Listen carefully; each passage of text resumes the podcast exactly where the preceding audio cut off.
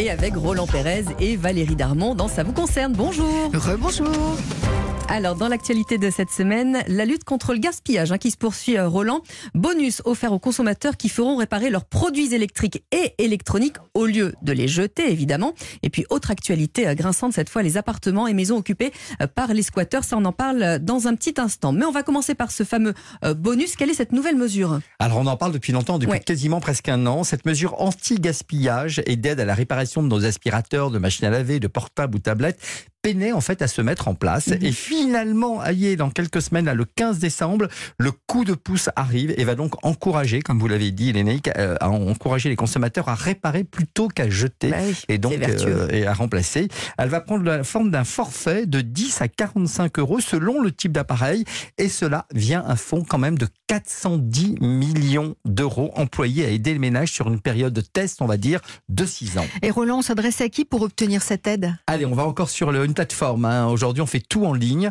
Euh, c'est le site écosystème.eco. Là, on va retrouver tous les points de réparation qui sont labellisés. On va prendre rendez-vous et là, on va pouvoir bénéficier d'une réparation qui sera effective et garantie. Et surtout, on aura ce, ce bonus puisqu'on aura une, une ristourne finalement sur le coût de la réparation. Alors, qu'est-ce qu'on répare justement? Alors, les gros appareils d'équipement ménagers, type machine à laver, réfrigérateur, type euh, TV, pardon, euh, ordinateur, outillage électrique, jouets et équipements de sport et de loisirs électriques, type trottinette. Je sais que vous venez en trottinette, Lénaïque.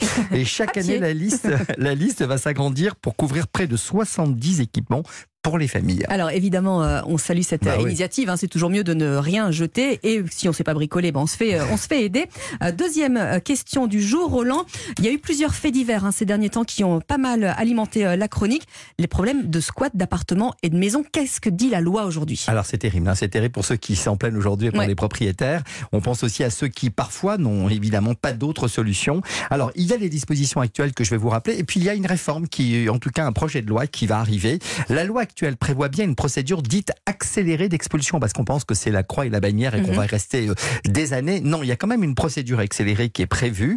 Alors c'est vrai qu'elle est soumise au préfet qui va devoir donner son autorisation et le propriétaire devra justifier justement de sa qualité de propriétaire. Alors je rappelle quand même que squatter est le fait d'entrer dans un lieu par effraction après avoir forcé une serrure ou cassé une fenêtre ou par tromperie, menace ou violence.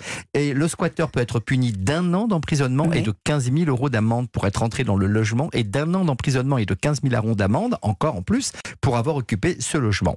Eh ben, et, et quelle est la procédure euh, accélérée qu'il faut mettre en place en cas de squat Alors, pour obtenir l'évacuation forcée justement des squatteurs, la personne dont le logement est squatté, euh, eh bien, doit porter plainte pour violation de domicile au commissariat de police ou à la gendarmerie, prouver que le logement est bien son domicile, euh, il doit donner les factures par exemple Mhm. de- des documents fiscaux, euh, et également faire constater par un officier de police judiciaire que le logement est squatté. Et puis, je vous dis, il- tout ça va être soumis au préfet. et Roland, quelles sont les, les nouvelles dispositions envisagées? Alors, la mesure phare, donc l'occupation sans droit ni titre d'un logement, pourrait être punie d'une peine allant jusqu'à 3 ans de prison et 45 000 euros d'amende. Donc, euh, on augmente véritablement. Je vous ai parlé d'un an et de 15 000 euros tout Ouais. à l'heure. Là, ça va être 3 ans et 400 45 000 euros d'amende.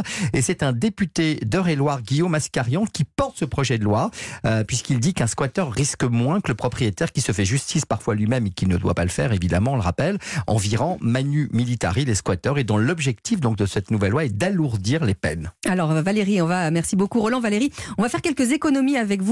En gros, si je veux pas être complètement fauché avant euh, mes emplettes de Noël, faut que je m'y mette maintenant. Oui, pour ça, certains hein. produits, absolument. C'est vrai que les Français le font de toute façon. Ils sont plus prévoyants en général. Les commerçants de leur côté se préparent de toute façon à les orienter vers d'autres produits. Par exemple, le champagne, il va augmenter de 5%. Zut. De même pour le foie gras. Avec, Zut. Eh oui, effectivement. Mais on, on a des produits de remplacement, des produits de substitution. L'hydromel d'Olivier Pouls, Oui, par vrai. exemple.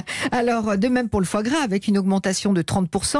Euh, alors là, c'est à cause de la grippe aviaire hein, que le coût a augmenté, comme la dinde ou le canard d'ailleurs. Alors, il y a des plans B, il y a des solutions, et les commerçants font des efforts, comme va nous l'expliquer Yannick Salomon, qui dirige la boucherie André à Boulogne.